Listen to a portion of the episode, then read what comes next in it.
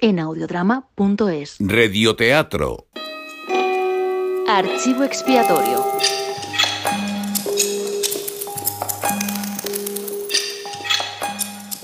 El hombre que susurraba a los leones. El hombre que susurraba a los leones enarcó una ceja con cuidado. Sí, sí, va. Ya ve usted. Eh, Fermina, diga usted que no estoy para nadie. Si no le importa a usted, eh, yo es que esta tarde... Sé lo que hace usted por las personas que han tenido problemas con los leones. Y en su caso de usted, eh, ¿qué quiere usted que haga? Ay, no, no, no sé, no sé cómo empezar. Es tan ridículo. Eh, Se trata... eh, ¿No desea usted algo? Eh, No se preocupe de eso y, y continúe. Ay, se trata de un incidente lamentable que le ocurrió hace unos días a mi hija en el zoológico. ¿Sabe usted? Iba con su hermanito, eh, hubo un descuido, eh, metió el pequeño la cabeza en la jaula del león y este se la comió entera de un bocado. Eh, Sin embargo, pagaría el seguro. El niño sí, pero es que desde entonces... ¡Ay! Desde entonces, el león se niega a probar su comida. El zoológico me ha demandado por daños y perjuicios. Y mi niña no quiere ni mirar a las fieras. ¡Uf! ¡Qué alivio! Y lo que usted desea es... Lo que yo necesito es que vaya usted al zoológico. Le susurre al león que todos comprendemos que su instinto lo impulsa a observar conductas como la que acabo de describirle a usted. Que no le culpa a nadie por lo sucedido y que consiga usted que mi niña vuelva a llevar la vida que llevan los niños de su edad. Visitas al zoológico incluidas. Pues no es sencillo. No he dicho que lo fuera. Eh, No he dicho que haya dicho que lo fuese. ¿Sabe usted que narca usted las cejas de un modo seductor cuando dice que no dice lo que ha dicho? Verá usted, en la jungla, el animal que prueba carne humana, lo que sucede con más frecuencia en el caso de los tigres que en el de los leones, el animal que prueba carne humana se aficiona a ella eh, por lo fácil que resulta de cazar, no por otro motivo. En el zoológico les llueve el alimento del cielo, así que la conducta de ese león resulta incomprensible. ¿Qué más le puede dar una carne que otra?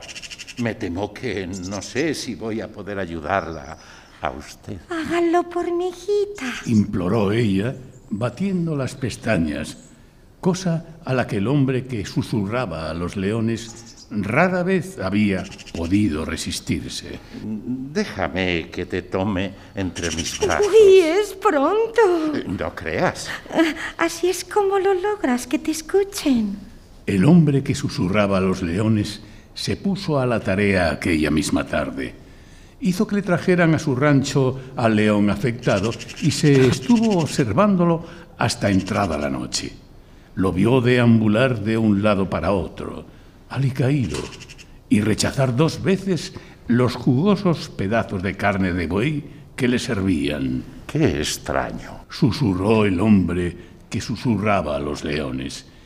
Y como era de esperar, el león le oyó.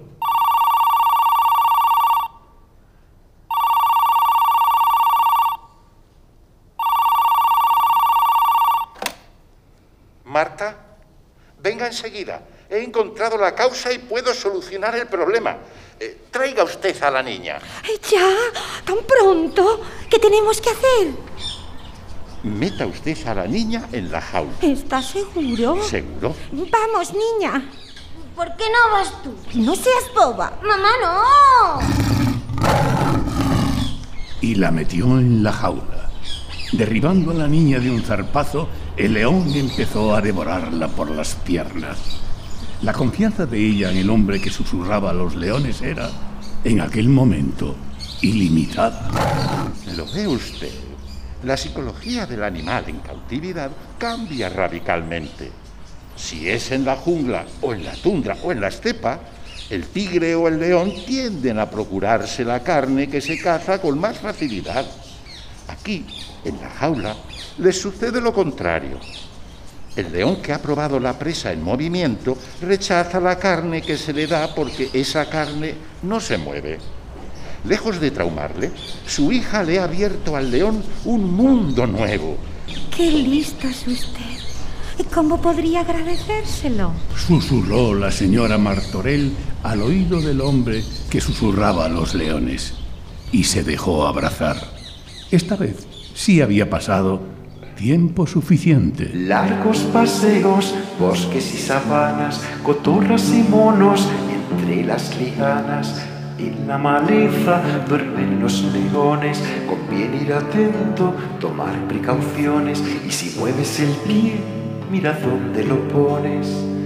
Voy de juerga por la selva, desconfía de mí, por las buenas soy un tigre, por las malas un reptil.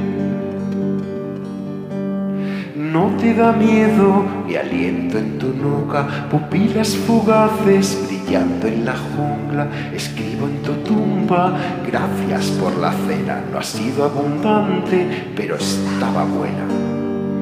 Voy de juerga por la selva, desconfía de mí. Por las buenas soy un tigre, por las malas un reptil. De cocodrilos, los ríos sirvientes, quien hizo a los gatos, creó a las serpientes, alienta la vida, pero juega la muerte, la ley de la selva es la ley del más fuerte. Voy de juerga por la selva, desconfía de mí, por las buenas soy un tigre, por las malas un reptil.